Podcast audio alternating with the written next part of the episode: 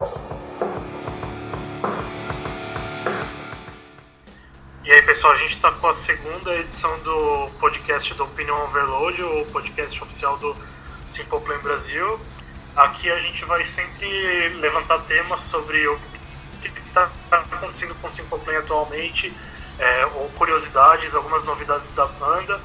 É, hoje a gente está com a Ana, que é uma das administradoras do Simple Plan Brasil. Ela está na equipe já desde praticamente o começo do site. Ana? Oi! A Ana ela é de Belo Horizonte, ela, ela participa desde o começo do, do site com a gente. Ela ajuda nas traduções de notícias, ajuda a encontrar notícias, ela também ajuda a administrar toda, tudo que rola por trás do site. A gente Uhum. A gente está também com a Dani, que é uma integrante nova na equipe. Ela participa de toda a tradução do- das notícias, ela ajuda com a gente nessa parte das notícias em inglês, em francês e tal. Oi, gente. Dani, dá, dá um oi pro pessoal aí. Oi, pessoal. E tô eu, Bruno, que sou administrador do site, webmaster. Ah, bom, eu faço de tudo um pouco, né? Eu, eu tento trazer as notícias em tempo real para vocês, as melhores fotos que tem dos shows, as fotos, os ensaios fotográficos que os caras fazem para divulgar o trabalho deles e tal.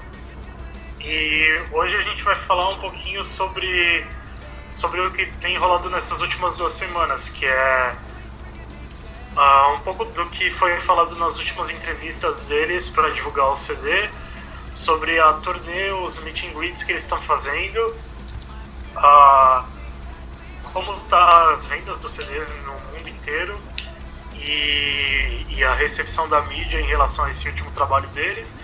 E a gente vai contar um pouquinho sobre uma promoção que a gente está pensando que vai ser bem legal aí para todo mundo participar e ganhar uns prêmios bem legais so- do Simple Plan. Bom, para começar, ah, nas últimas duas semanas saíram algumas entrevistas com os integrantes do Simple Plan, mas uma das, das coisas que mais chamaram a atenção dos fãs foram as entrevistas com o Pierre, que ele fala um pouquinho sobre o que motivou eles a escrever Opinion Overload, que é o segundo single do Take Your...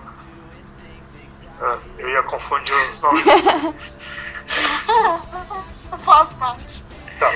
Ah, que é o segundo single do Take One for the Team, que é o quinto CD dos caras que saiu no dia 19 de fevereiro.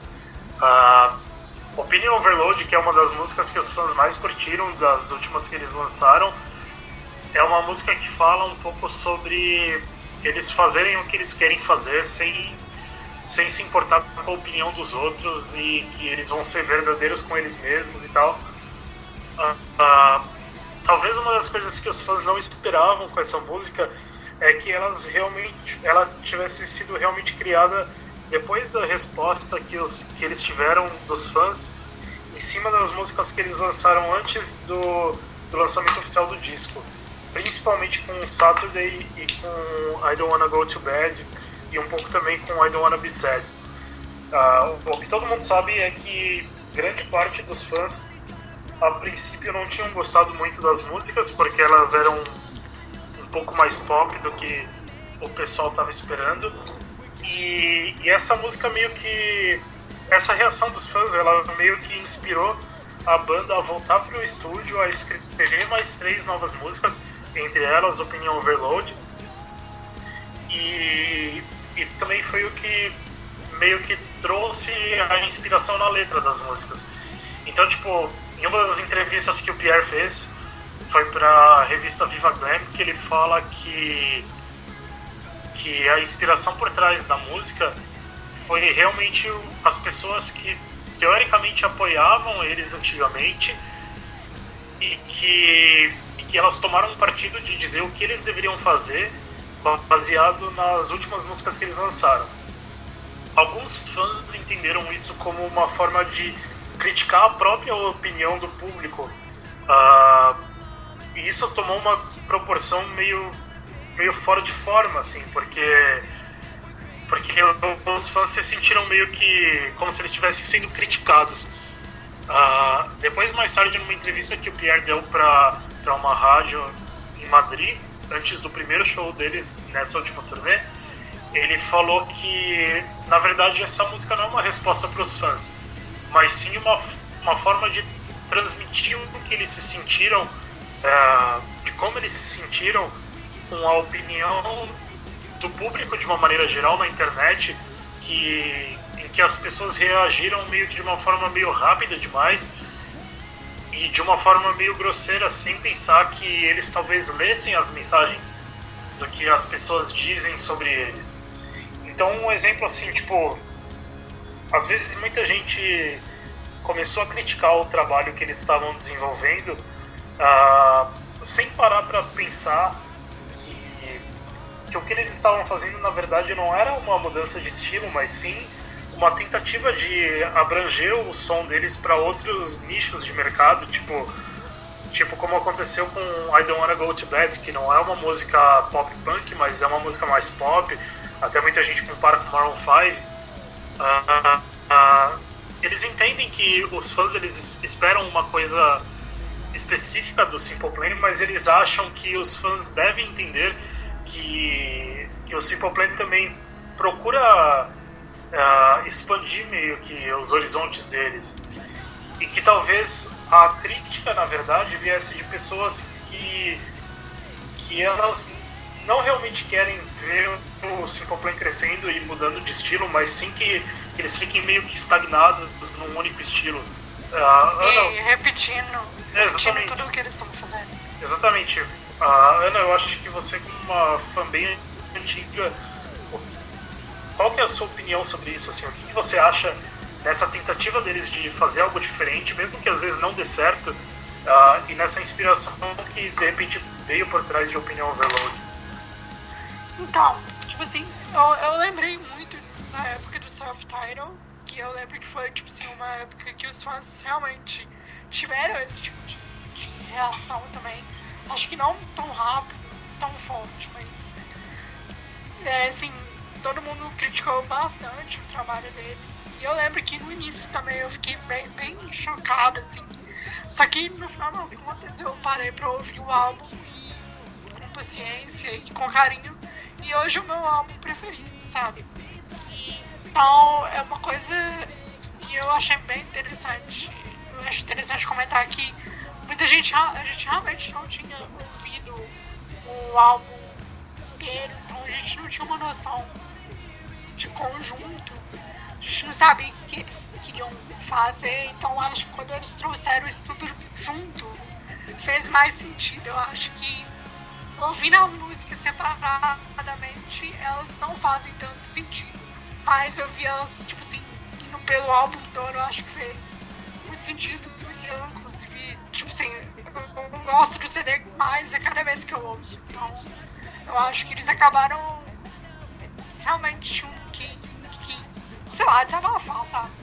Porque é, você fica no processo de criação de um álbum cinco anos, sabe? Uma coisa muito densa, uma coisa muito pesada. E aí você lança as três primeiras músicas e essas reações são assim, sabe? Então eu, eu entendo um pouco o lado deles, acho que foi tipo assim, um pouco de um desabafo. Então, eu acho que, sei lá, a gente devia dar um desconto, porque tipo, não é todo mundo que fez isso, claro, sabe? Mas é, realmente, assim, eu, eu li alguns comentários no Facebook, eu li alguns, alguns comentários no Instagram. E tinha gente realmente pegando muito pesado, sabe? Falando que eles tinham se vendido e não sei o quê. E que eles já não eram mais os mesmos. E, é, foi bem pesado, sabe? E, tipo assim, você pode falar isso de uma forma fofinha, mas você pode falar isso de um jeito querendo arregaçar ele, sabe? Usando palavrão. E, então, acho que foi meio que nesse sentido que. Que eu acho que especificamente o com, com mais, aquela raiva dele, sabe? Mas eu entendo ele. É, então, uma coisa que, que eu acho que. Eu acho que essa história tem dois lados, assim. Eu acho que o primeiro ponto é que talvez eles estivessem meio ansiosos em lançar as músicas uh, as músicas que eles lançaram primeiro que eram as mais diferentes do disco e que, e que infelizmente elas trouxeram uma reação um pouco negativa dos fãs, uh, talvez eles pudessem ter feito uma estratégia diferente, assim, uh, lançar algo que, que, eles tivessem a garantia que ia agradar os fãs e em seguida lançar algumas músicas mais diferentes, como I Don't Wanna Go to Bed. Uh, eu acho que, que, de uma maneira geral, acho que todo mundo concorda no fim das contas que o álbum ele é bem ele é bem diversificado e que, como eles falaram, uh, depois que a gente ouviu tudo, a gente percebeu como, tanto quanto as músicas mais pop punk, mais pesadas eram necessárias, as músicas mais diferentes experimentais também eram necessárias. E que no final tudo isso meio que ficou bem dosado e que tornou o álbum mais especial, porque ele é uma forma de voltar no passado do Simple Plan, mas também é uma forma de viver o futuro do Simple Plan não é que eles só vão fazer um estilo de som, ou seja pop punk, ou seja mais pop, mas é uma forma de os fãs perceberem que o Simple Plan consegue abranger diversos estilos diferentes ao mesmo tempo, seja pop, ou reggae, ou pop punk, ou, uh, ou só rock mesmo. Uh, Dani, qual que é a sua opinião sobre isso? O que, que você achou da estratégia deles, da reação dos fãs e do resultado final? Assim, quando eu li a entrevista do Pierre, eu fiquei um pouco impressionada, assim, em como ele ficou chateado com a situação, né? Eu acho que as pessoas às vezes esquecem que do outro lado do Instagram, do Facebook, tem uma pessoa lendo, né? Não é um robozinho, a internet não é é um mundo da imaginação, né? Que você joga o que você quiser e ninguém tá lendo, ninguém tá vendo. Acho que a galera pegou muito pesado mesmo. É, eles, os fãs, alguns fãs, claro, eles se apegaram a essa ideia, né, da, da banda antigamente e, não sei lá, parece que eles não conseguem entender que a banda tem é, vontade de experimentar. Eles, como artistas, como músicos, eles têm essa necessidade. Então eles têm que crescer também como músicos. Eles não podem ficar presos para sempre no mesmo tipo de som. E a galera se precipitou. As... Foram só três músicas que eles tinham lançado, sabe? Quantas que tem no álbum? Tem 12. Então a galera foi muito com muita sede ao pote para criticar. Não deu nem tempo deles mostrarem o trabalho completo. E quando você ouve o álbum, você vê que eles estavam certos. Pelo lado positivo, a gente ganhou três músicas muito legais, né? Que foi Nostalgic, Opinion Overload e Farewell. Então, pelo lado positivo, pelo menos a gente ganhou três músicas super legais mas eu acho que ficou um, clima pesado que não precisava, sabe? Que não tinha que ter acontecido. Eu entendo os dois lados, dos fãs, de que, quererem esse tipo de música da banda, mas também tem que entender o lado deles como artistas, né? Eles também têm que experimentar, eles têm a capacidade de fazer trabalhos diferentes também. Então foi uma situação muito tensa, eu acho. É, então, assim, um, um ponto que eu acho interessante levantar é que em uma das entrevistas o Pierre fala assim uh, que no final das contas eles eles estavam experimentando com algumas músicas e no fim de tudo é só uma música assim uma música não vai definir a banda. Não é porque eles tentaram algo diferente com I Don't Wanna Go to Bed que eles vão se definir por isso. A gente pode ter por exemplo mesmo com Get Your Heart On que eles fizeram um som totalmente diferente com Summer Paradise e que é só uma música, ela não define o disco inteiro, por mais que tenha sido a música mais bem sucedida. Eu acho que talvez, por exemplo, assim, se Summer Paradise tivesse sido o primeiro single do Get Your Heart On, eles teriam recebido o mesmo tipo de crítica. Mas como eles deixaram a música para ser lançada mais tarde, os fãs apreciaram ela de uma maneira diferente, como uma música diferente do álbum. Então, eu acho que eu concordo que os fãs tiveram uma reação muito exagerada, porque eu mesmo, tipo, I Don't Wanna Go To Bed não é minha música favorita do CD, só que eu, quando eu ouvi, eu resolvi esperar, porque eu sabia que era só uma música no meio de 14 músicas, tipo, tem muita coisa para ser explorada com 14 músicas. Então, tipo, uh, talvez não tenha sido uma escolha certa de lançar ela logo de cara, mas ao mesmo tempo não tem por que ter uma reação tão forte um trabalho com um, um trabalho no geral com base nela só, né?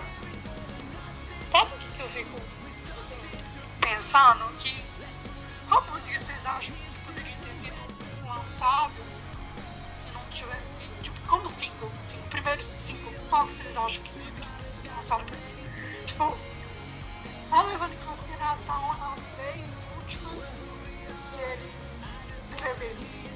Ah, eu, eu, pessoalmente, eu acho que se eles tivessem lançado o I Refuse, seria do caralho. Porque essa música é, é uma música atual, assim, ela não soa como pop punk do começo dos anos 2000, mas ao mesmo tempo é uma música pesada pra caramba e que eu acho que teria agradado muitos fãs. Eu acho que infelizmente I Don't Wanna Go to Bed, por mais que seja mais pop, mais radiofônica do que as outras, ela não deu muito certo. Ela não fez sucesso. Uh, eu acho que se eles tivessem lançado I Refuse e depois I Don't Wanna Go to Bed, teria dado mais certo com os fãs e talvez com o restante também. Porque você pode ver pela. Hoje I Refuse é uma das favoritas de todo mundo, então talvez se eles é. tivessem começado por ela, teria dado certo. Não sei. Concordo, acho que ou I Refuse ou Boom, qualquer uma das duas, acho que teria começado um pouco melhor do que I Don't Wanna Go to Bed. É, então, Boom eles já tinham lançado, mas ela tinha mas sido foi depois, lançada... né? É, então, ele, eles tinham já eles já tinham tocado ela antes, então o pessoal já conhecia ela. Então eles não esperavam que aquilo fosse trilhar o caminho do álbum, né? É, eu acho que eles não pensaram que ia ter um impacto. Não sei. Apesar de ter sido uma versão acústica, mas enfim. É, então.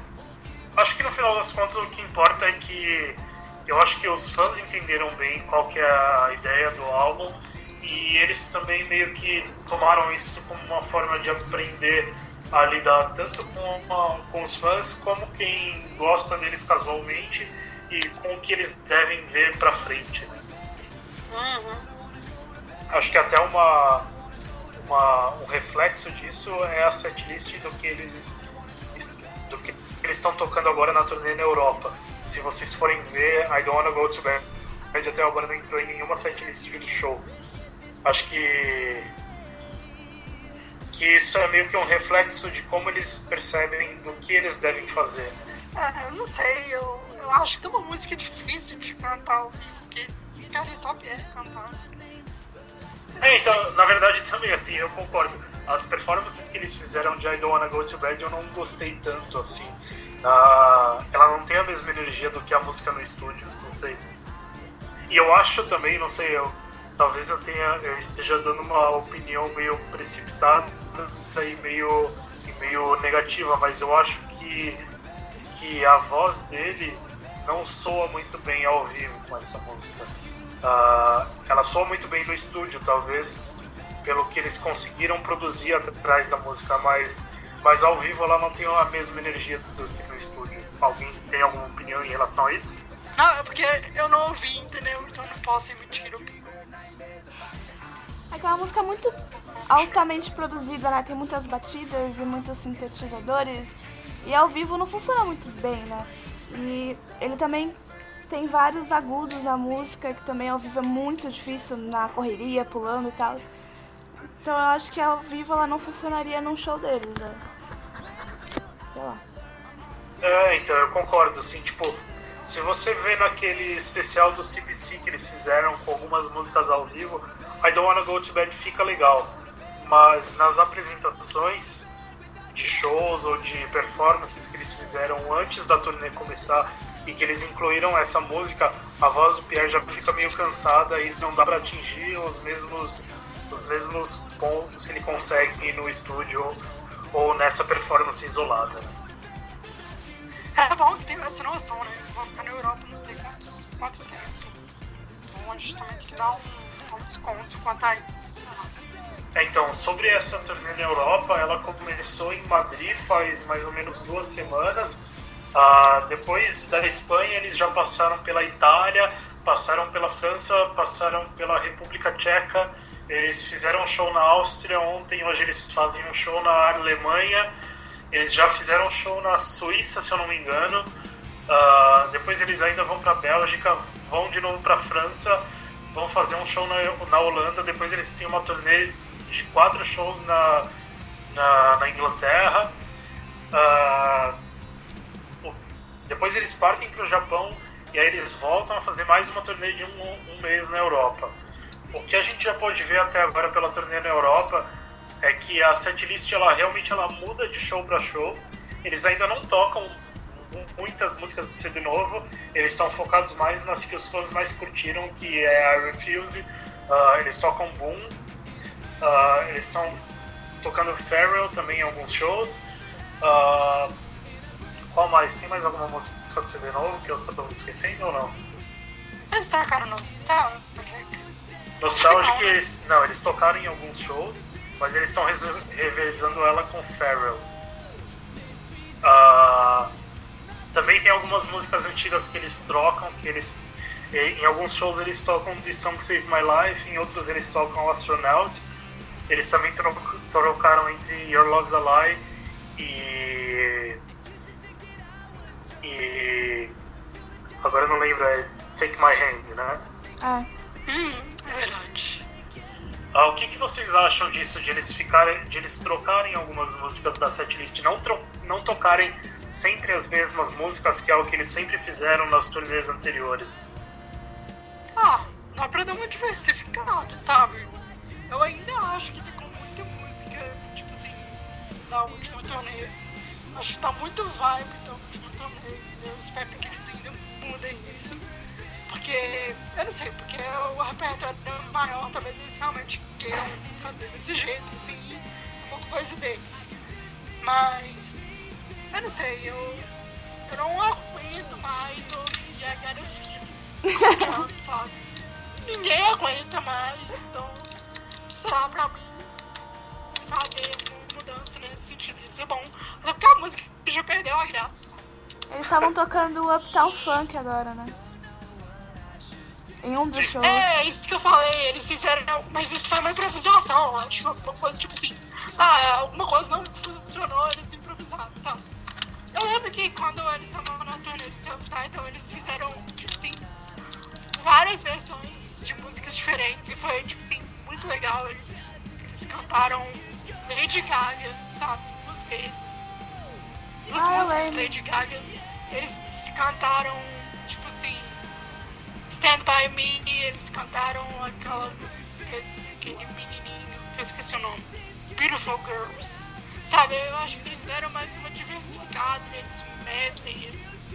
Aí eu acho que eles podiam, sei lá, pegar umas músicas que a galera gosta, porque, tipo assim, vai ser bom pros fãs e vai ser bom pra quem também não é muito fã e tá no show, sabe? Se acontece. Então, acho que, sei lá, ia dar uma cara nova pra isso. Acho que isso interessante. Mas eu gostei muito deles terem colocado Take My Hand e, e Perfect World. Então, pra mim, tá super lindo. Eu só quero ouvir essas duas músicas ao, vivo. E eu vou morrer feliz. É, então, assim, eu acho que, que também tá meio cedo pra gente julgar a setlist. Assim, eu, concordo que tem algumas coisas tipo a Feeling já deu, é uma música velha. É, eu acho que nem quem. Acho que mesmo quem não é fã ah, ouvir ela no show vai parecer uma coisa muito, muito passada. Ah, eu espero que eles adicionem mais músicas do CD novo. Tipo, eu acho que eles poderiam deixar de tocar The Song Save My Life e tocar, tipo, Problem Child, que eu acho que é uma balada forte pra caramba. Ah, I Dream About eu também acho que eles deviam tocar ao vivo. Ah, na verdade, assim, eu pessoalmente eu gostei muito desse CD, então eu queria ouvir muito mais dele ao vivo. Que nem foi a turnê do Self Title, que, que eles priorizaram o CD, tocaram quase todas as músicas nos shows. Uhum. E, e dessa vez parece que eles, que eles ainda estão focados mais nos hits do passado do que nas músicas atuais, o que é compreensível. Mas eu acho que eu acho que a partir da segunda etapa da turnê na Europa a gente vai ter uma noção melhor do que é que vai acontecer. Pelo que eles já falaram em entrevistas, eles planejam fazer duas turnês pelo mundo inteiro. Então, então é compreensível que a princípio a primeira parte seja mais de hits e de repente eu espero que a segunda parte tenha mais músicas atuais, não sei. É, eu tava vendo uma entrevista com o Jeff, eu acho, e eles estavam tentando diversificar a setlist mesmo, pra, porque tem uma galera que vai no show de um país eles também podem ir no show de outro país, né? Porque lá é mais fácil para eles fazerem essa, essas viagens, né? Então eles não querem que as pessoas fiquem entediadas, então eles estão fazendo de propósito mesmo pra, pra mudar, pra ficar mais dinâmico, digamos assim. E eles não estão tocando muitas músicas do álbum novo, segundo ele, porque eles não sabem exatamente quais as músicas que a galera quer ouvir. Eu acho que eles estão um pouco inseguros por causa dessa polêmica toda que teve. Então acho que eles não sabem exatamente ainda quais as músicas que funcionam, qual que não funciona. Acho que eles estão testando e revezando algumas músicas, por exemplo, pra ver quais que o público aceita mais, sabe? Qual que é o público quer ouvir ao vivo. Acho bem legal que eles estão tocando músicas antigas. Eu acho que. Eu espero que eles continuem mantendo, assim, mudando sempre as músicas mais antigas e toquem mais os novos. Eu acho que ia ser bem divertido. É, então. Uh, ainda sobre os shows, uma, um dos assuntos polêmicos aí nas últimas duas semanas foi em relação ao soundcheck e, e a VIP Party que eles estão fazendo depois dos shows. Uh, no primeiro soundcheck que eles fizeram na Espanha, em Madrid, eles não tiveram muito tempo para conversar com os fãs, eles só tiraram uma foto em grupo com o pessoal e, e não uma foto individual que eles faziam, que eles montam uma roda depois da passagem de som e vai cada membro conversar com cada fã. Isso gerou uma polêmica de leve assim no pessoal, mas eu acho que já está meio que resolvido porque foi uma exceção mesmo talvez por atraso e tal, porque foi um dia mais complicado. Mas ainda assim tem um pessoal que comentou negativamente o fato de eles, de eles agora fazerem um meet and greet pago, que é depois do show. E o pessoal tem que pagar, acho que se eu não me engano, são 75 euros, que acho que dá mais de 300 reais ou até mais, para passar alguns minutos com ele comendo, com eles comendo uma pizza e depois tirarem uma foto o que que uh, assim hoje na entrevista que o Jeff que saiu do Jeff com uma um site na Itália ele explica que isso crendo ou não é uma forma deles conseguirem um pouco mais de de renda para que eles possam sair em turnê porque eles não vendem mais discos como antes o que, que vocês acham vocês acham que essa é uma decisão certa ou não? Que eles não deveriam cobrar por meet and greet que nem eles faziam antes? Olha. Ah, sei lá, eu acho que é válido, assim, tipo, vários artistas fazem. Eu não acho que tem nenhum problema, porque eles são acessíveis, sabe? É, seria diferente se fosse uma banda metida que só interage com os fãs no meet and greet e se você fosse falar com eles no hotel, por exemplo, eles iam te ignorar ou alguma coisa assim. É válido para eles conseguirem fazer uma graninha extra, porque realmente venda de CD hoje em dia não dá mais dinheiro. É uma forma shows e afins é uma forma mesmo de eles conseguirem gerar grana, inclusive para fazer mais shows.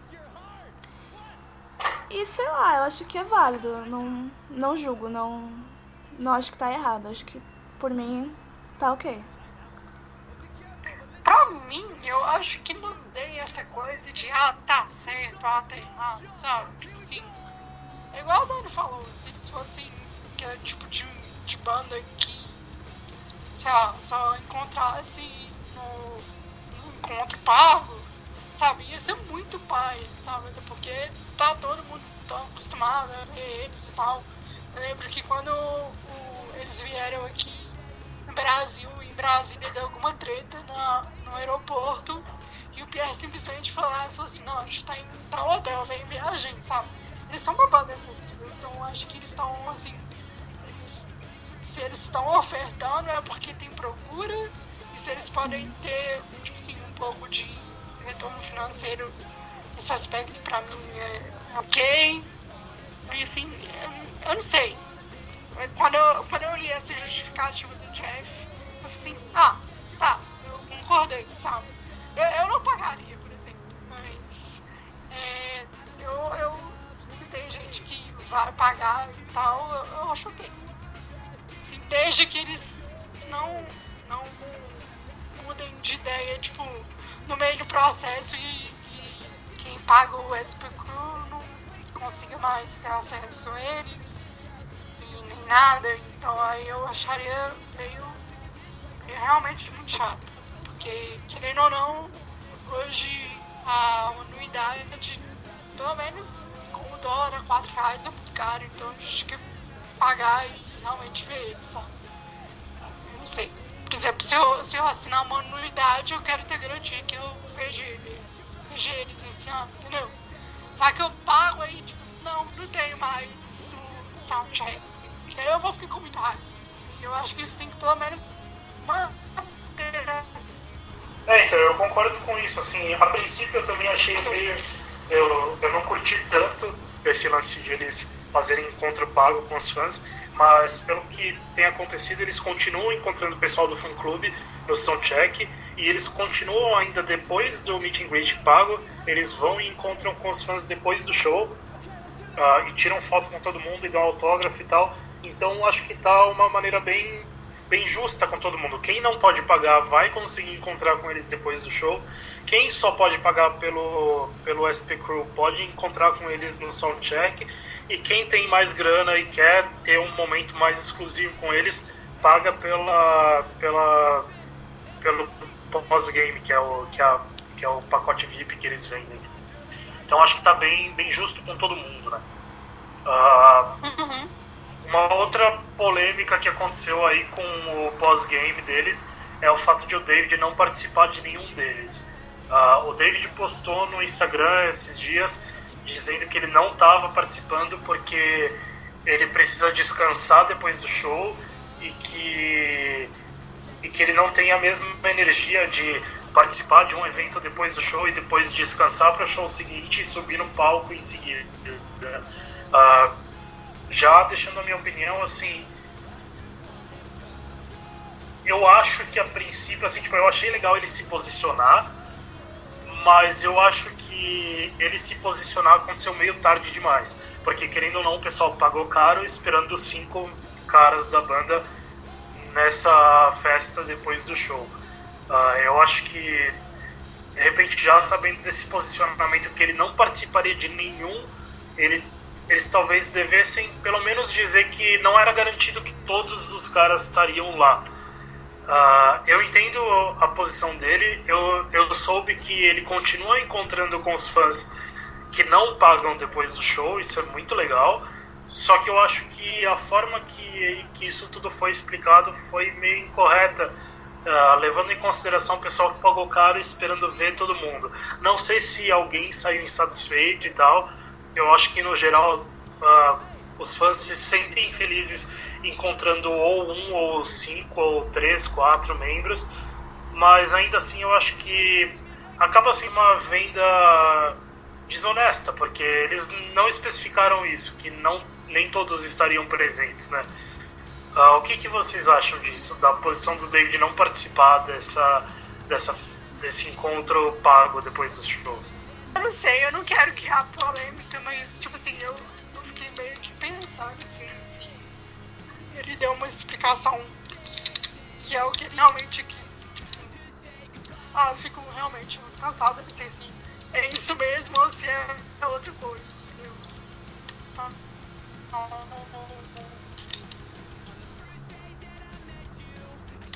Mas se for.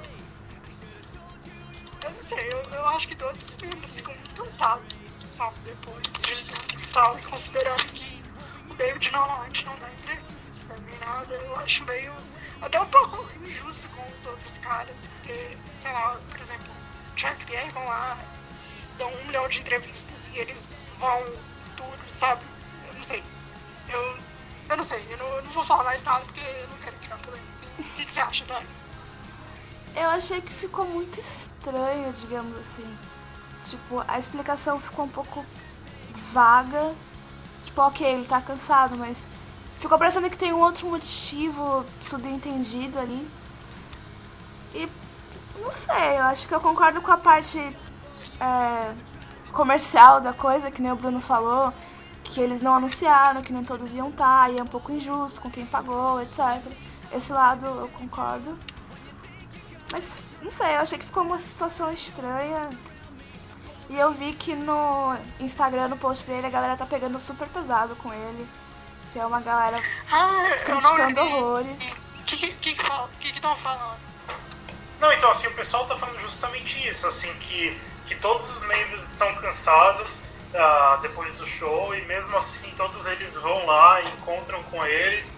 Ah, tem gente que fala que realmente eh, esperava encontrar com ele que não encontrou e teve até mais gente assim que diz isso querendo ou não é verdade, assim, ah, eu não tô dizendo nada ah, tem gente que diz assim, tipo, vocês quando vieram no meu país, depois do show vocês saíram pra, pra balada e tal, mesmo tendo um show no dia seguinte. Ah, é meio complicado, assim, porque a gente não sabe qual que é a situação do David atual, assim, vai ver o cara realmente, ele, tipo, precise, precisa de um descanso maior hoje do que antes, ele talvez não tenha mais o mesmo fôlego de antes para participar de tanta coisa, ou, ou então, assim, tipo, numa situação mais extrema, ele não tá afim. E, e qual que é o problema nisso, assim, tipo, eu, eu sou uma pessoa que eu entendo muito a vontade do outro, assim, tipo, se o cara não tá afim, é muito melhor que ele realmente não participe do que ele ficar lá com uma indisposição e tal. Fazer com uma vontade, né? Exatamente. É, e todo mundo vai falar, nossa, mas ele tava com uma má É, É, então, exato. que é uma coisa assim, tipo, por exemplo, em 2009, quando eles fizeram um show aqui no Brasil, o David não participou de, eu acho que ele só participou de um soundcheck party, e dos outros Foi. não. E, e nos shows ele tocava de costas a maior parte do tempo. Ah, e isso, para algumas pessoas, parecia uma forma meio arrogante. Ah, eu, por sorte, tive a oportunidade de ter contato com ele depois de todos os shows e, e tipo, dava pra ver que, que aquilo pra ele incomodava muito mais do que parecia, porque a irmã dele tava com câncer e ele tava com problema nas cordas vocais. Então, tipo, e aí uma das coisas que eu achei mais foda que ele falou uma hora pra mim ele falou assim, eu perdi o meu grande amor, que na verdade era a voz dele. Então, tipo, você vê que pra ele aquilo fazia, aquilo afeta ele de uma maneira emocional muito grande, que tipo, não é uma questão só de indisposição, é uma questão de que para ele cantar e fazer uma apresentação boa é realmente importante e ele não poder fazer aquilo da forma que ele espera, quer dizer, ele coloca uma pressão nele mesmo de fazer o negócio bem feito, que é o show, que é o mais importante, aquilo realmente afeta todo o resto para ele. Então, tipo, eu fico nesse pensamento ah, duplo, assim, que eu acho que é mancada eles não falarem isso antes, mas eu entendo o posicionamento dele, assim, pelo que eu já vi dele em outras ocasiões, entende? Uhum. Ah, então é isso, assim, tipo, pelo menos assim, no final das contas ele já avisou, então acho que quem comprar a partir de agora já sabe do que tá acontecendo, né? Uhum. Espera-se. Bom, e por fim, acho que o último assunto que a gente tem para levantar ah, são as vendas do CD e a, a reação da mídia em relação a ele. Ah, eu acho que, de uma maneira geral, esse deve ter sido o CD mais bem recebido pela mídia. Ah, a imprensa ah, consegue reconhecer que, que eles estão aí há bastante tempo e que, e que esse é o estilo deles e que eles também tentam ah, expandir para novos horizontes, mesmo que às vezes não dê tanto certo ou que, sei lá, não seja como o pessoal de fora espera. Mas eu acho que de uma maneira geral a imprensa tem recebido muito bem esse CD, o que é muito, muito legal. Infelizmente as vendas não estão tão boas como elas eram antes, né? Ah, a melhor colocação que eles conseguiram foi no México, que eles ficaram em primeiro lugar na semana do lançamento. Depois veio o Canadá, que eles ficaram em quarto lugar, atrás do Justin Bieber, da Rihanna e da Adele. Ah, e aí daí para baixo, em outros países, veio o vigésimo lugar ou quadragésimo lugar. Nos Estados Unidos foi muito mal, o que é compreensível porque eles não tiveram um single de lançamento lá. Ah, e por fim, aqui no Brasil, a primeira tiragem do CD foi de 3 mil, comparado tipo, com Get Your Heart On, que teve 15 mil, que é cinco vezes mais do que a expectativa da semana de lançamento. Ah, já eu dizendo assim um pouquinho da minha opinião e do que eu conheço da indústria fonográfica, ah, realmente assim, tipo, os tempos hoje são bem diferentes. As vendas de CDs não são mais as mesmas que antes. Hoje eles lucram muito mais com turnê do que com as vendas de CDs. Uh, outro número que saiu e que, e que eu mesmo nem resolvi divulgar no site é que, na verdade, no mundo inteiro, na primeira semana, eles venderam só 28 mil cópias. Isso é, é, é muito pouco, assim, pensando que, tipo, só no Brasil, na primeira semana de lançamento do Get Your Heart On foram 15 mil, que é comparado com 28 mil no mundo, é uma grande diferença.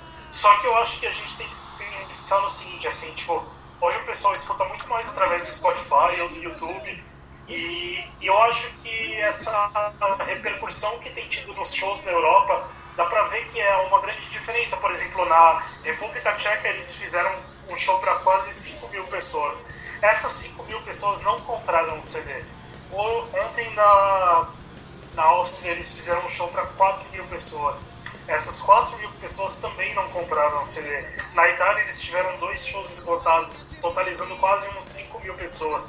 Também não compraram CDs. Então, tipo, a venda de CDs não é mais a mesma, mas eu acho que elas não refletem o sucesso que eles estão fazendo. Prova disso é que eles vão voltar para a Europa para mais um mês de shows e, e, grande parte nos mesmos países que eles já tocaram nessa primeira etapa.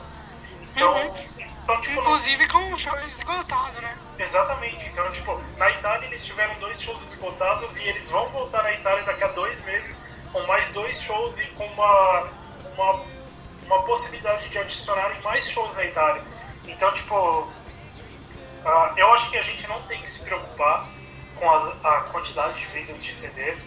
Eu sei que existem artistas tipo Adele que vende milhões de CDs até hoje e que, tipo, você olha, uh, teve país que, tipo, o segundo CD da Adele ainda estava na frente do lançamento do atual do Simple Plan.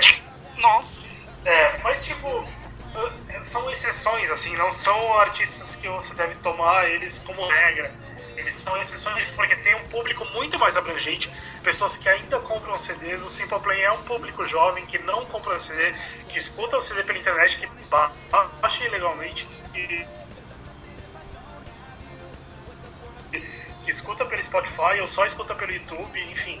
Uh, eu acho que a gente não tem mais que se prender com quantidade de vendas. Eles venderam muito antes e hoje eles não vendem mais, mas isso não é reflexo do sucesso deles.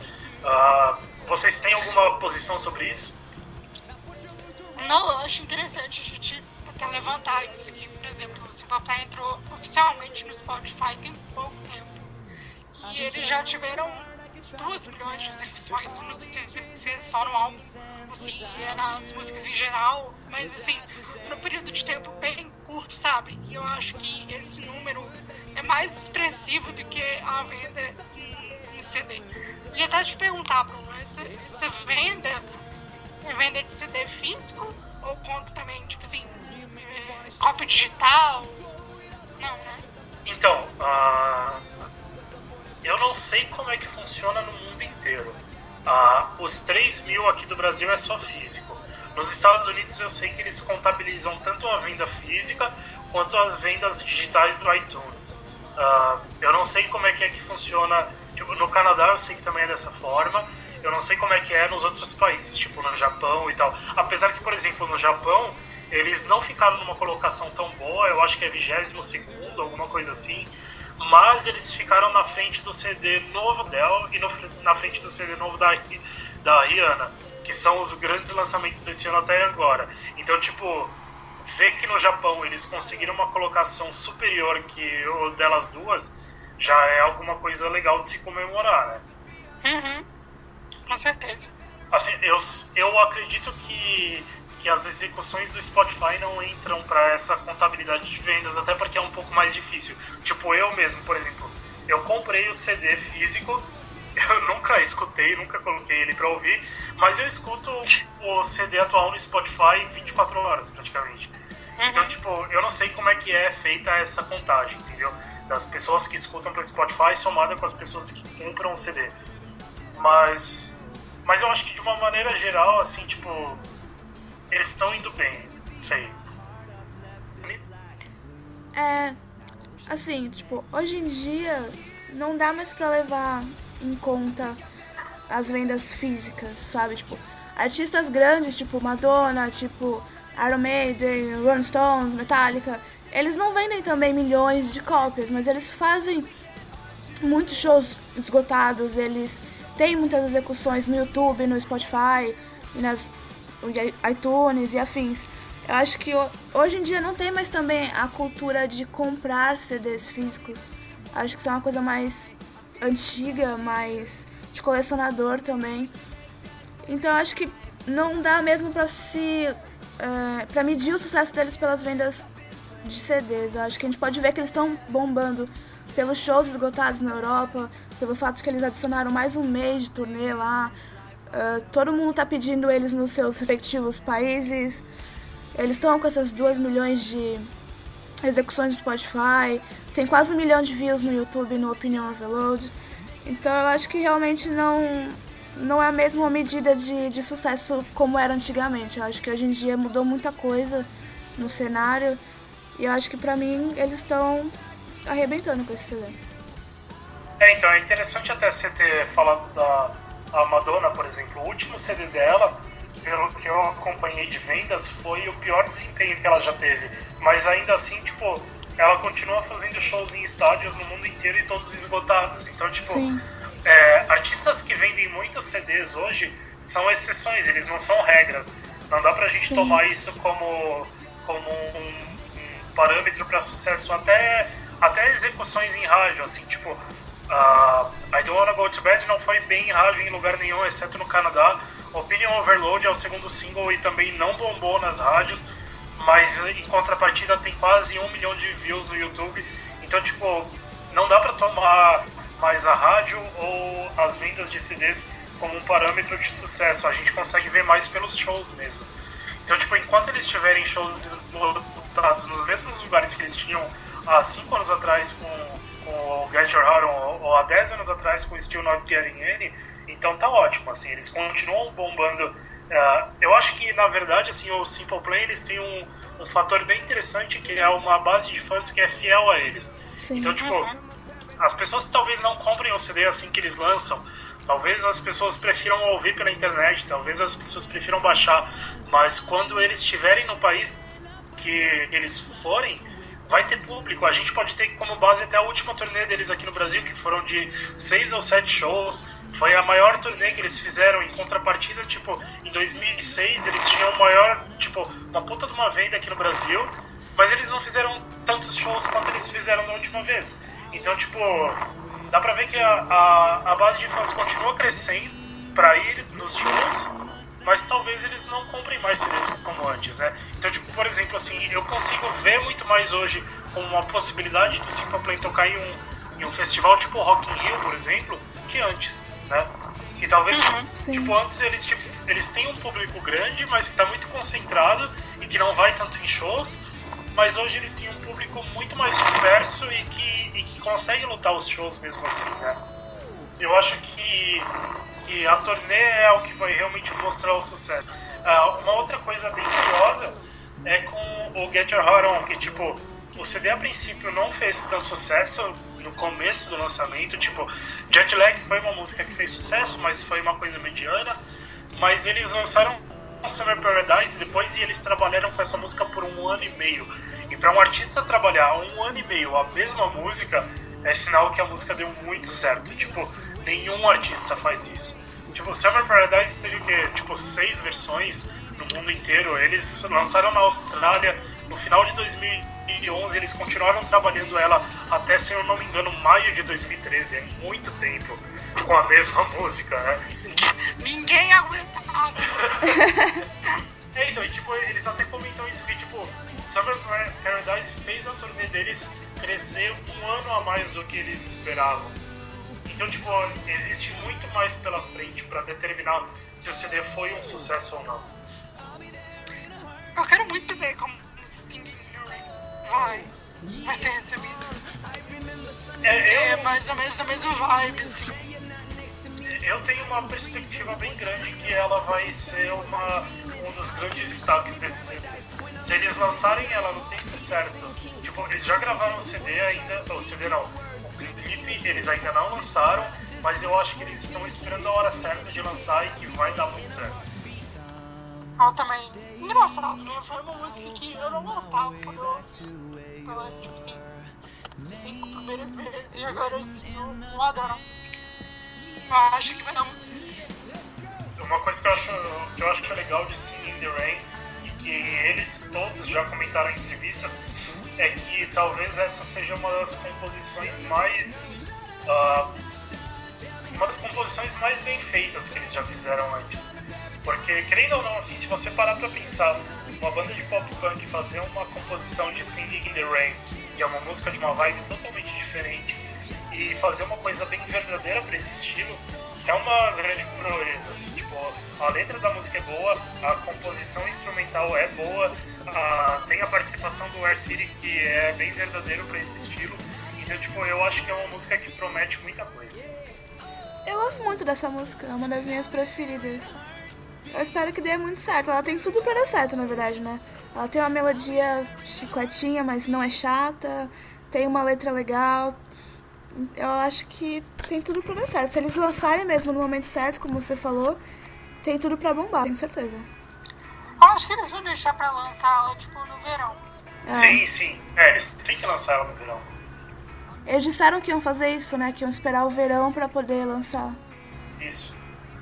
E uma coisa que eu acho legal dessa música é que ela tem uma letra bem positiva, assim, tipo, é que nem o Jeff falou na última entrevista que ele deu pro Brainstorming, que ele fala que, tipo, a música fala que, tipo, você pode estar na merda, mas que você vai continuar uh, torcendo para que você tenha uma reviravolta. E é legal que eles tenham esse tipo de mensagem positiva para passar nas músicas, não só as músicas mais deprimidas assim que eles tinham antes, tipo Perfect ou sei lá, Welcome to My Life, que, que são letras mais para baixo, mas agora eles trazem uma, uma sonoridade mais positiva que apesar de você viver coisas ruins, você tem que continuar pensando positivo porque tudo vai dar certo no final. Isso é legal com Singing in the Rain, né? Uhum.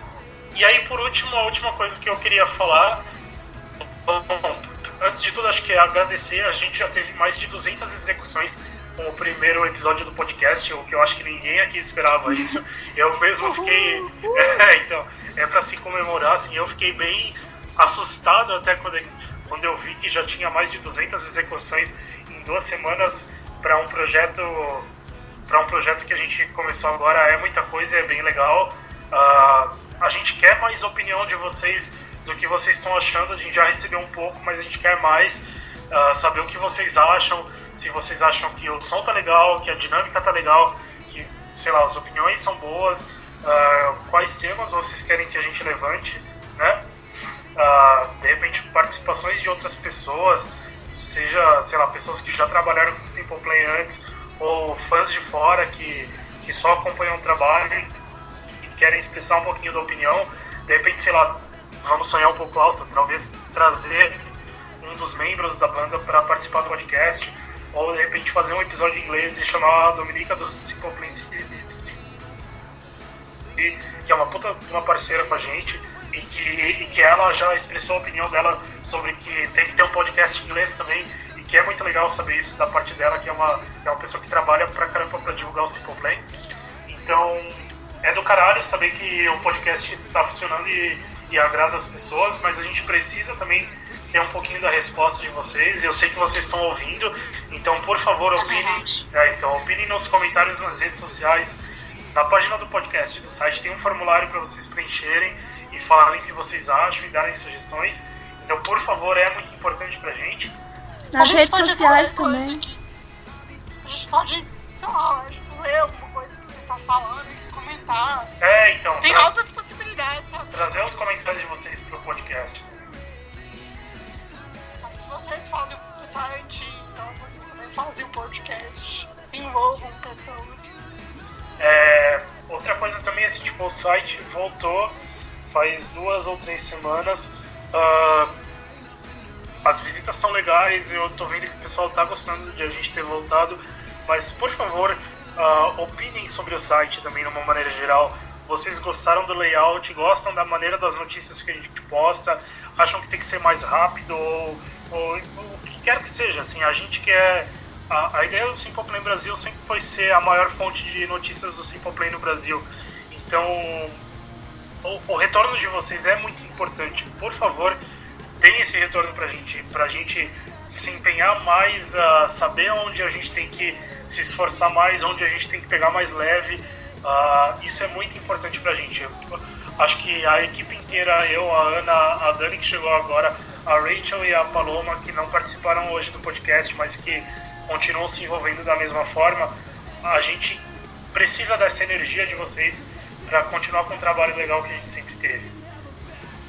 E por fim, uh, a gente a gente está planejando uma promoção para que vocês consigam se envolver mais, principalmente com o podcast. Uh, o que a gente pode dizer por enquanto é que uh, quem tiver uma, uma criatividade mais longe assim e quiser ajudar a formar mais a cara do podcast, pensem um pouquinho mais tanto no nome Opinion Overload quanto no que vocês querem ver visual do podcast.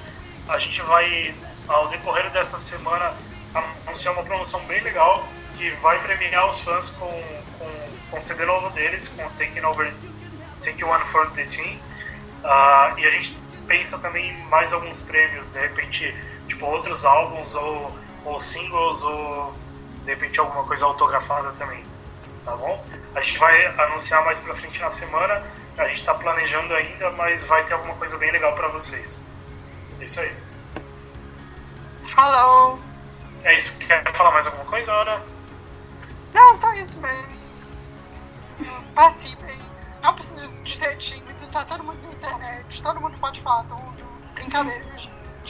É, sei lá, mas realmente, tipo, se envolvam e é realmente importante pra gente, porque a gente se esforça muito e a gente faz isso, tipo assim, por nós, mas também em grande parte pra vocês. Então vocês têm que se sentir acolhidos e sabe, com pessoas ativas no site. Não, vocês não precisam se sentir só espectadores, vocês podem realmente fazer parte dessas coisas. Então, enviem opiniões, faz, fala, falem mesmo, sabe? Isso é muito importante. É, então, a ideia do podcast é justamente essa, assim, abrir um canal a mais para os fãs participarem, assim, a gente tá, tá aqui expressando a nossa opinião, mas quando vocês mandarem alguma coisa legal pra gente, tipo opiniões sobre o podcast, sobre o Simple Play, sobre uh, temas, a gente vai trazer isso à tona no, nos próximos episódios, então vai ser muito legal se tiver esse retorno de vocês. Dani, você que chegou agora, você tem alguma coisa mais para acrescentar? Eu acho que você, como uma pessoa nova, também tem muito a trazer. Diz aí o que você acha.